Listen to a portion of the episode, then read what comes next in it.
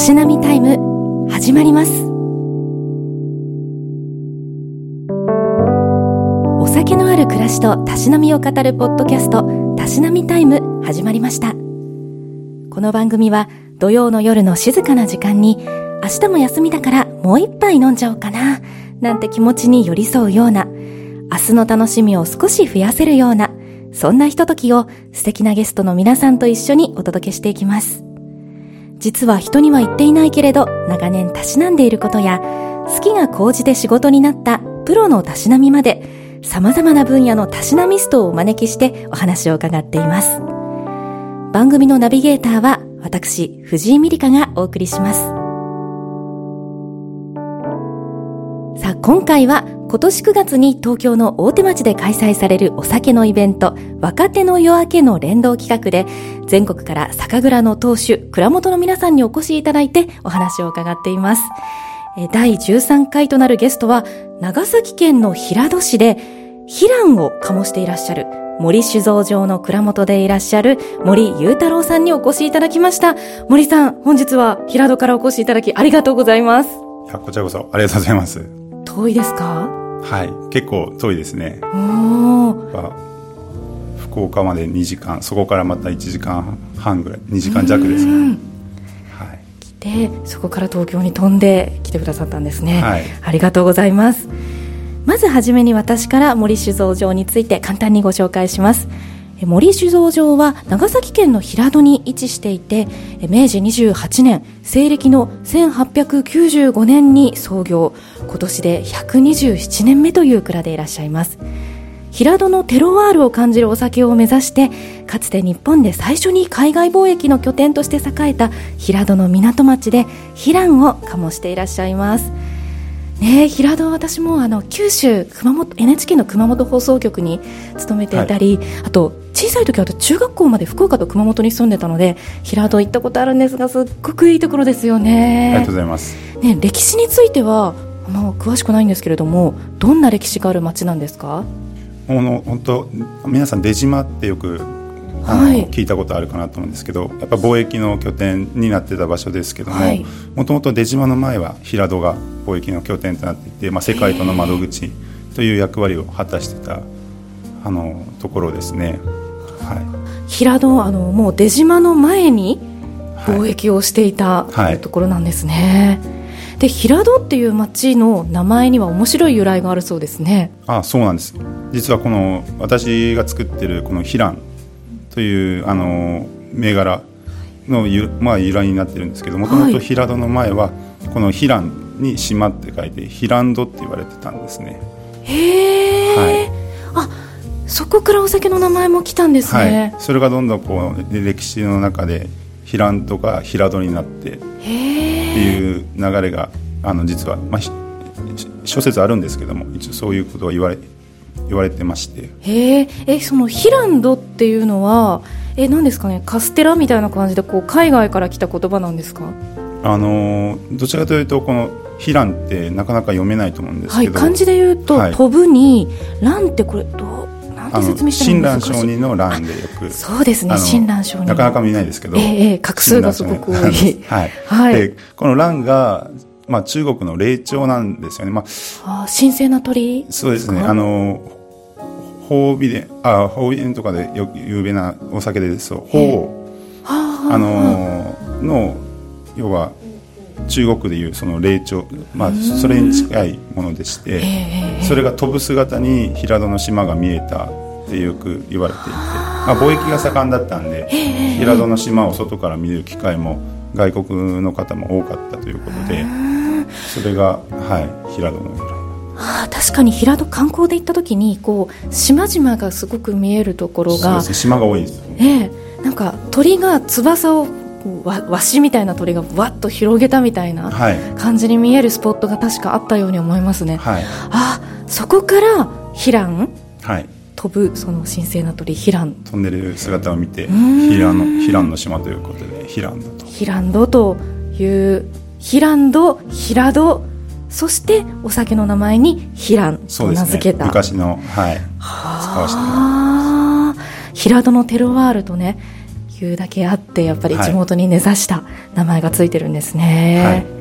はい、で平戸というと、まあ、海があるところっていうイメージはねつきますけれども、はい、他にはこうどんな自然環境にあるんですか？本当に海に囲まれてる部分は大きいんですけどあと山も結構多くて、はい、あの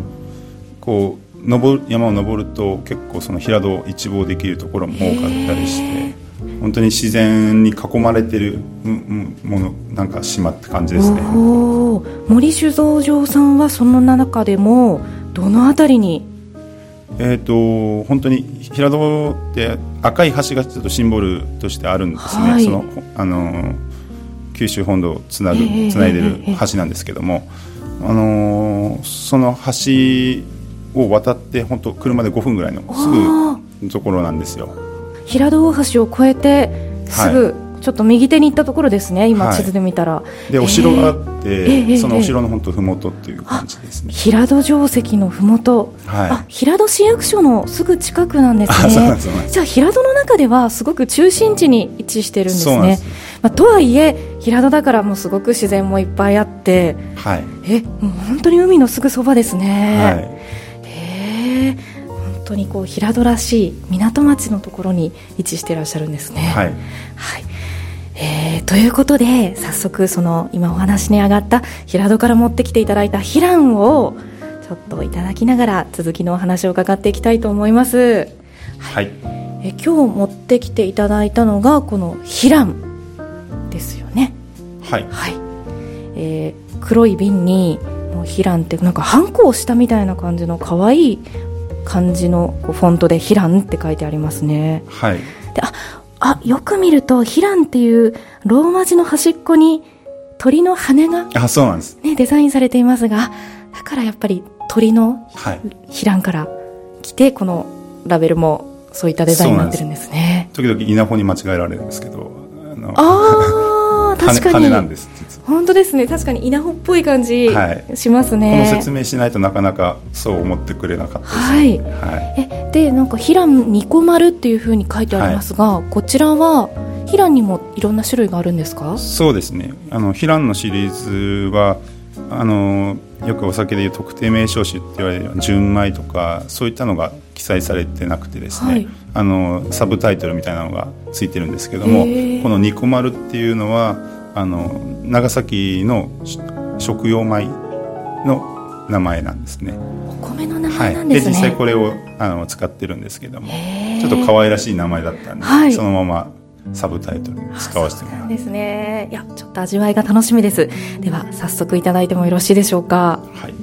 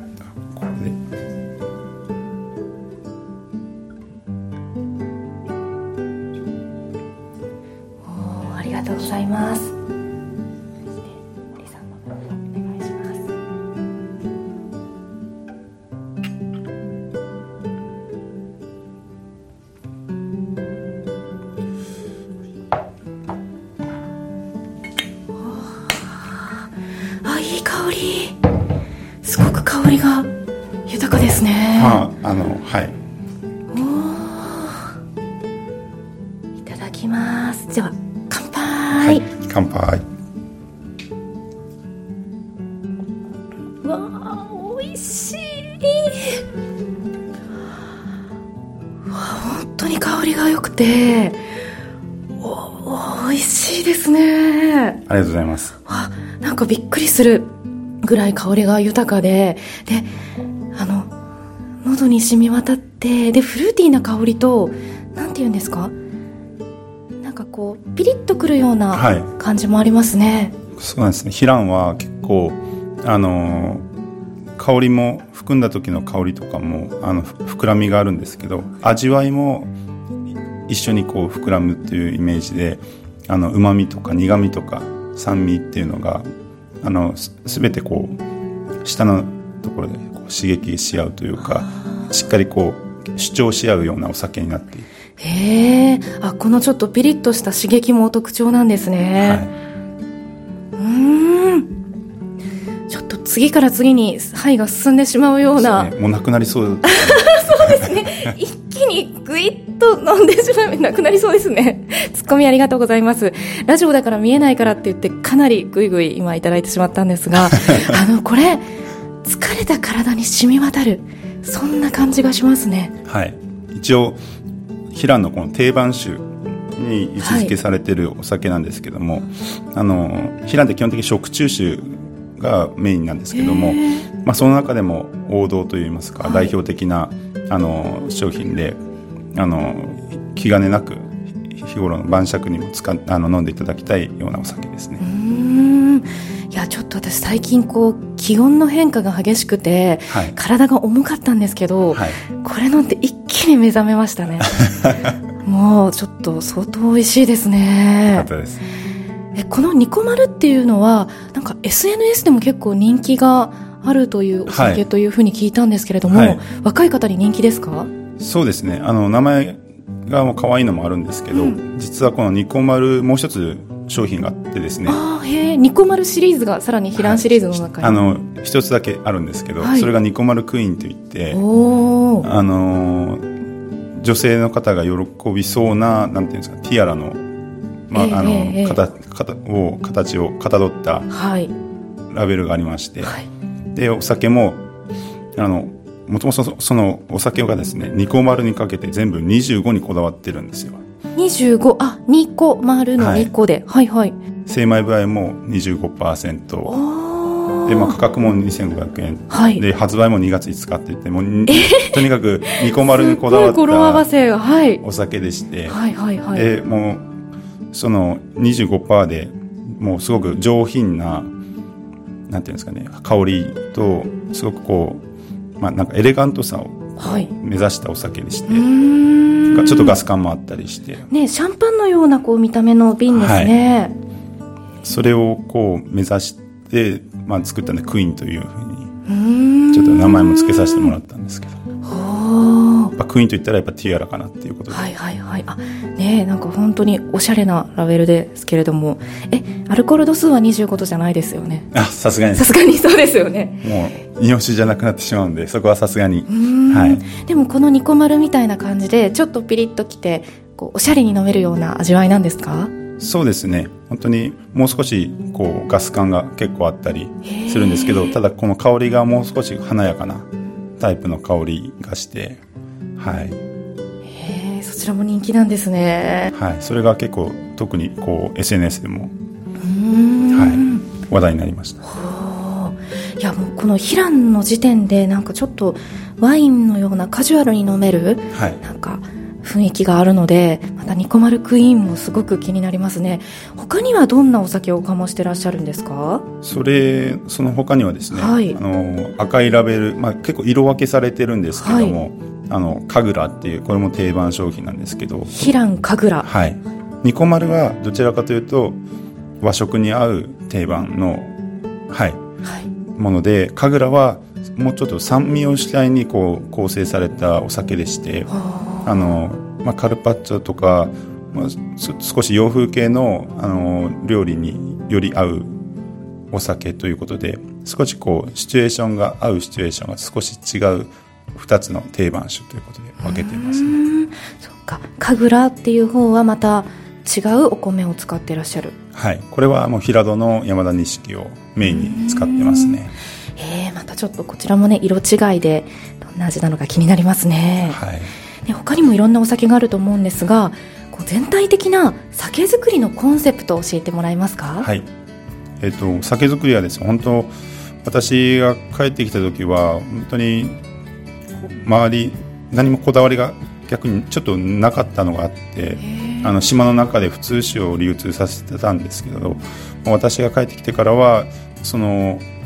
もっとこの平戸の魅力を伝えていかないといけないなっていうのもあってそれをお酒で私たちが表現していきたいということであの、まあ、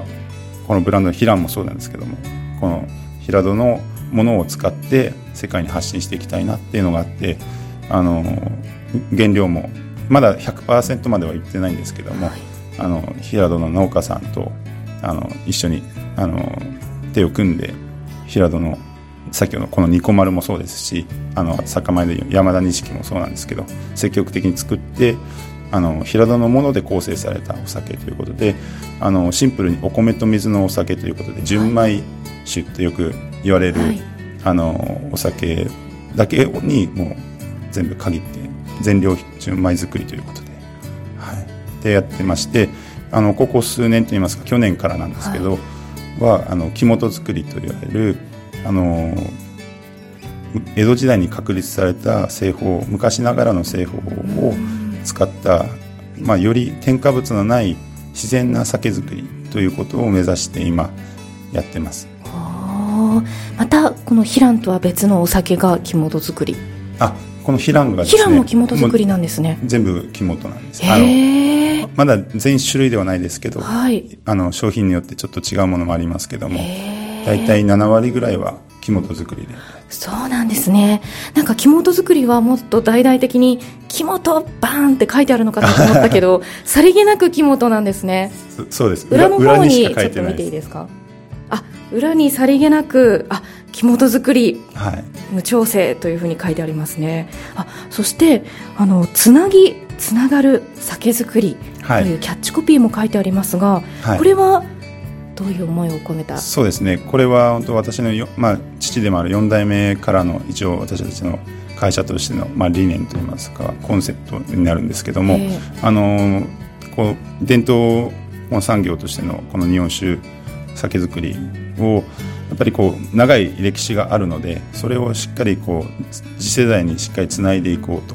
というのとやはりその時代その時代のあの関わるあのご縁で関わった方たちとの縁をしっかり大事にしてあのそこの絆をあのしっかりあの紡いでしっかりあの次世代につなげていこうっていう意味が込められていはではこのお酒ヒランはかどんなシーンで楽しんでもらいたいですか？そうですね。本当こうあの食事に合わせてあの気兼ねなく飲めるお酒ですのであまりこう私的にはそのシチュエーションっていうのはあのここだわらずにあの好きな時に好きなグラスで、うん、あの好きな温度帯で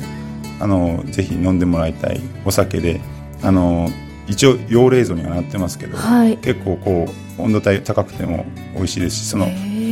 温度帯の違うその違いによる変化とかもぜひ楽しんでいただきたいんであのぜひあのいい意味でデリケートじゃないお酒なので、まあぜひいろいろと楽しんでもらいたいなとそうなんですね。デリケートじゃない。なんかの飲んでる味はすごくこうデリケートで、はい、すごく繊細に味わえるっていう感じですがデリケートじゃないってどういう意味ですか？なんかですねこ、はい、あの本当に力強いお酒なんですよ。力強いんだ、はい、あのお米のお米のうまみも最大限に出すような作り方をしてまして、まあ、それがこう熟成することによってよりうまみがこう際立って美味しくなりますし、この酸が結構しっかりあるので、はい、あのー、時間とともにこう骨格がこうまあぶれないと言いますかしっかり骨格がしっかりしたお酒で残ってるのであのもちろん最初とは海鮮直後とはちょっと違うんですけどあのいい意味で熟成して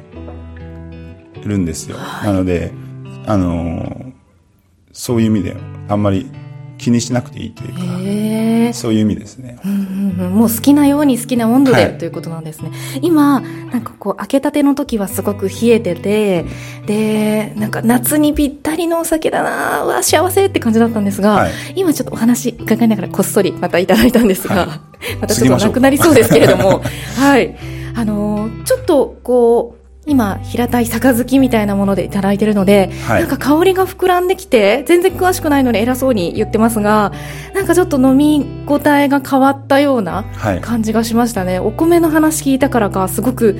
お米の優しい柔らかい煮込まるっていう感じの、はい、なんかこう可愛らしいそう可愛らしく包んでいただけるようななんかそういうなんかお米の優しさが感じられる味わいにだんだん変化してきたような。よかったです。その表現はちょっと今後使わせていただきます、ね、あニコマルですか？っていう表現で。なんか本当にニコマルっニコマルの可愛らしいお酒っていう感じがしますね。このニコマルもあのお米、まあ、もちろんお米なんですけどそのニコマルっていうそのお米の名前の由来も、はい、やっぱニコッとあの笑ってもらえ食べたらニコって笑えるようなお米にっていう思いが込められて作られたお米なんで、はい、あの私たちもあのよのこのニコマルを飲んでニコッと笑ってもらいたいというはい、もう今日めちゃくちゃ笑ってますよ私。いやもうちょっと日頃の疲れがねなんかつきものみたいなのがさーっとこう取られたようなやっぱヒランっていう名前も神聖な鳥から来たということで、はい、なんかつきものが取れたような感じがしますね。何かに取りつかれてたのかっていう感じですけれどもはい。別の方に見られ見てもらった方がいいかもしれないそうですねでももう取り付きあの取られたので大丈夫ですね、はい、よかったですすごく美味しいですはいで、えっと、森さんについても改めて伺っていきたいんですが、はい、森さんさっきあの蔵に帰ってからっていうお話がありましたが、はい、蔵にはストレートで入ったわけじゃなくてどこかで修行をされてたんですか？そうですね。大学もそうだったんですけど、その広島大学ってところであ広大で。はい。あの勉強させていただいてそこもお酒の勉強があの研究室があってですね、あのそれこそ種類総合研究所という国のそのお酒の研究機関のとこあってですねそことあの連携さしてましてそこでお酒の勉強ができるんですよね。はい、でそのそこでまあ大学はそこで勉強させてもらって、あとやっぱり現場をやっぱり知りたいということで、あのご縁いただいたその宮城県の塩釜市で浦霞というお酒を作ってるあの株式会社サウラさんの方であの3年間製造の勉強をさせていただいてから戻ってきました、ね、そうした広島で学んだことだったり宮城で学んだことが、はい、こう今の酒造りに生きていらっしゃる。あもうそうですね。本当に財産になっていてやっぱり多分直接戻ってきたら本当に何もわからないというかあのいいいいところも悪いところも何も分からず日本酒酒造りのですねこう見えないものが多い中で多分始まってたんであの外から見れるっていうか外から、まあ、外で吸収してあの客観的にうちの蔵も見ることができたんで、はい、とてもいい経験でしたね。じゃあ蔵に戻られてから何かちょっと裕太郎さんが変えたこととかもあるんですか？多分全部変えてます。全部？はい。えお父さんに怒られなかったですか？いやでも任せたってあ本当にそこはもうありがたいことに全て任せてくれたんで、はい作り手がいなかったんです。もともと。あの今よく杜氏さんって、はい、あの職員でいた、まあ、工場長のような職人さんのね、はい、お酒のはい。おられるんですけどもその杜氏さんがうちはずっといなかったんですよね。じゃあ誰が作ってたんですか？社員の方があのこう教えてもらったものをあのそのままやってたんですけどもただ、技術継承っていうのをちゃんとされてるわけではなかったので、えー、じゃあ新しいものを作れるかって言ったらそういうわけではなくてただこう教えられたそのレシピのものしか要は作れないというかそんな形でしたね。なのでもう私が作り手として戻ってくるのがまあ絶対条件みたいなところがあったんでなんでちょっと製造の方で勉強させてもらったのもあるんですけどなのでもう帰ってきてからは全部任せたぞって感じで全部任せてもらったんで全部変えました。本当設備からあの、まあ、その先その平の酒造りも全てですね。もうラベルからコンセプトから。ラベルもちょっとコロコロ変わってるんですけどでも今これに落ち着いて、はい、あまりにも平が読めなさすぎて、はい、どう どうしたらいいかあ悩んだ結果これにたどり着いたんですけど。ローマ字だから読めますね。あそうですそうです、諦めましたね。昔はじゃあ 昔ながらの漢字ヒランバンみたいなお酒だったんですね、はい、そうですね。昔ながらの本当に書道で書いたようなはいはいはい。字体だったんですけど、はい、じゃあそこからラベルももう蔵も一新して当時として戻られた。そうですね。というところがとうございます。じゃあ本当に思い入れがあるお酒ですねより。はいそうですね。うん。ありがとうございます。えそれではこの番組「たしなみタイム」というタイトルなんですけれどもえ森さんのたしなみ教えてもらえますか？はい。私も本当に酒造りばっかやってきてるので、はい、日頃本当にお酒のことしか頭にないんですよね。でもここまあ、職人さん 8, 8ヶ月ぐらいですかずっとこう酒造りやってると、はい、その脳がそういう感じになってるんですけど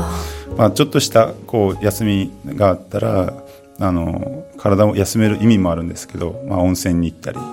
してます。ね、平戸だったらいい温泉ありそうですね。あ、どうですかね。なくはないんですけど、ええ、その平戸の温泉もとかまた近隣の、まあ、あの温泉いろいろ回った結果平戸の温泉にはたどり着かなかったんですよね。別のところの水を求めて。求めて。もう水はね普段からもうお酒造りや、はい、ね、海も目の前だからもう他のところを求めてどちらに？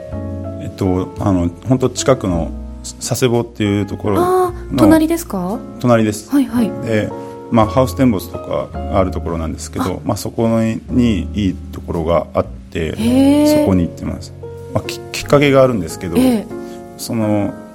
あの自分めちゃくちゃ肌が弱いんですよ。へえ。肌綺麗ですけどね。いやいやこれがあのお酒はさっきあのあんまり デリケートじゃないみたいなこと言ってました、はい、私の肌はかなり デリケートで。お酒はデリケートじゃなくて、自分はデリケート。めちゃくちゃそのお米作りとかもやったりした、してるんですけど、はい、今その夏場すぐ水ぶく水ぶくれとかですぐこう腫れるんですよね。それでもう汗もダメだし蒸れたらアウトみたいな感じでなんですよ夏場。デリケートですね、はい、だから1か月間1回包帯でも巻かれて全身、え？ー、何もできない時期があってその 農業をやってた時に、ね、それは米作りをしててですか？そうそうです。なんでもうちょっと農業できない。その時にもう肌にいいものを何かといろいろ探した結果、はい、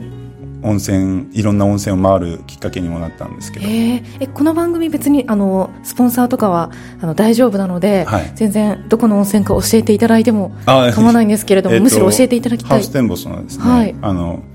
ホテル大倉っていうのがあるんですけども、はい、そこのあの温泉によく行ってますね。えホテル大倉の中にある大浴場天然温泉の大浴場ですか？源泉かけ流しであるんですよ実は。ハウステンボスの？はい。ところにですねあまさかのなんか武雄温泉とかなんかそういう九州のそういう温泉じゃなくて、はい、そっちもいい温泉あると思うんですけど、えー、自分の肌にはそっちあったんですね。へえそこに行ってじゃあ今のツルツルなお肌を取り戻したんですね、はい、すぐ荒れますけど。へえいやなんか素晴らしいたしなみで。えということはじゃあ先ほどあのお米作りっていうお話ありましたがえごめんなさい。お米もご自分で作られてるんですか？あのー、酒米研究会っていうチームを組んでるんですけど、えー、平戸で、はい、農家さんたちと、えー、で自分もこうやっぱり酒造りはやっぱ米作りという意識でやっぱお米作りからあのやっぱりやっていかないといけないということでお米作りも勉強してじゃあ実際現場で一緒に作ろうと。で、まあ、ゆくゆくは自分たちで自社伝ということで自分たちでお米作りもあのやろうと思ってたので自分が米作りをしっかり勉強しようと思ってその現場に入った矢先ですけどね。矢先。矢先にもう肌が包帯で。包帯まみれになって。そうだったんですか。ええでもそのぜひ自社伝の米作りで作ったお酒飲んでみたいいつか飲んでみたいんですが、ね、え肌が荒れるんだったら作れないですか？私はもう本当端っこで指示出す そうなんですね。でもホテルオークラのその自分と相性のいい温泉を見つけたから、はい、ある程度はもう参加できるようになりました？いやすぐ荒れるんであ。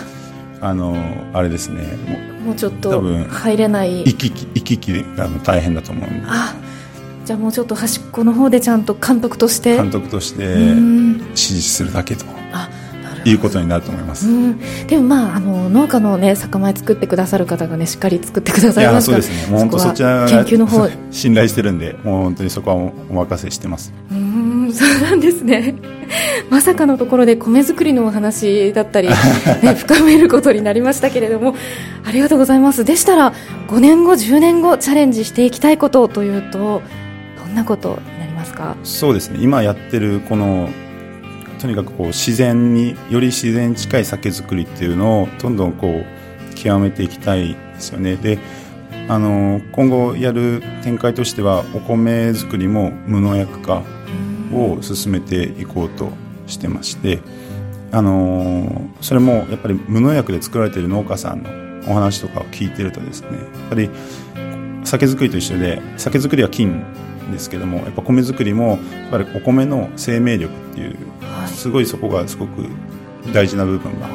あるということでやはり無農薬か無農薬じゃないか薬に頼ってお米を過保護に育てるのかお米の生命力にに完全に任せてあのお米作るかでやはりできるお米が同じ品種でも違うということであのその辺も全てちょっとお米の生命力に頼った。自分たちがもう完全に金に頼り切った酒造りしてるので、まあ、それと一緒でお米作りもそういった方向でやっていきたいなと思ってます。まさに平戸のテロワールがどんどんどんどん実現していくんですね。そうですね。へえ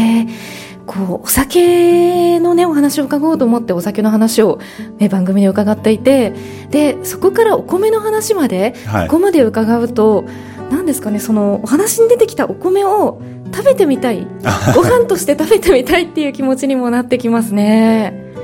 だからその平戸のニコ丸、はい、ちょっとお米を炊いて食べてみたいなと思いました。お送りしますよ。ありがとうございます。なかなかですね、はい、こっちは多分手に入らないと思うえそうなんか物産館とかに行ってみようかなと思ったんですが売ってあるのちょっとこれはじゃあ後で連絡先をお渡ししますね。ぜひ。ありがとうございます。いやでもお米を食べてニコ丸の味わいをこう知った上でまたこのニコ丸のお酒を飲むとなんかどういうふうにお酒になっていったのかなみたいなものも感じられて、はい、なんかこう深い楽しみができそうですね。ですね。本当やっぱり私たちもこうお酒だけを飲んでもらうというよりはその裏にあるバックグラウンドストーリーがやっぱりありますのでぜひそれを知っていただいて飲んでいただくとよりこのお酒のあの魅力っていうのもあと上がってくると思うんで分かってくると思うんで、はい、ぜひ私たちも頑張って発信しますしぜひそれをあの聞いてぜひ飲んでいただけたらなと思いますね。ですかね。平戸の若々しいエネルギーをちょっとお話を通じて感じることができました。ありがとうございました。こちらこそありがとうございました。今年の9月21日から24日まで東京の大手町中通りで開催される日本酒イベント若手の夜明けにも出展される森酒造場さん。ぜひ会場にお越しいただいてヒランをお試しください。ニコマルも来てくださるんですかね。きっと。はいあニコマルニコマルは時期的にわかんないわからないですね。ちょっともう。ニコマルは、やっぱり、その時に、その、9月の時点で、いい、一番いいお酒っていうのを持ってきていただけるんですか？そうですね。本当にニコマル君もちょっと、一緒に連れてきたかったんですけど、はい、ちょっと、あの、なかなか、都合が合わないみたいな。ニコマルちゃんの都合が、はい、ちょっと、はい。もしかしたら来れないかもしれないですけど、はい、他の子たちがいますんで、んはい、ぜひそうですね。でも、ニコマル、その他のお酒をきっかけに、ちょっとニコマルにもね、また、あ、じゃあこれニコマル飲みたいな、みたいになるかもしれませんのでね。そうですね。はい。はい。ニコマル愛がすごく感じることができました。ありがとうございます。ぜひ会場にお越しいただいて、ヒランお試しいただければと思います。森さん、本日はありがとうございました。ありがとうございました。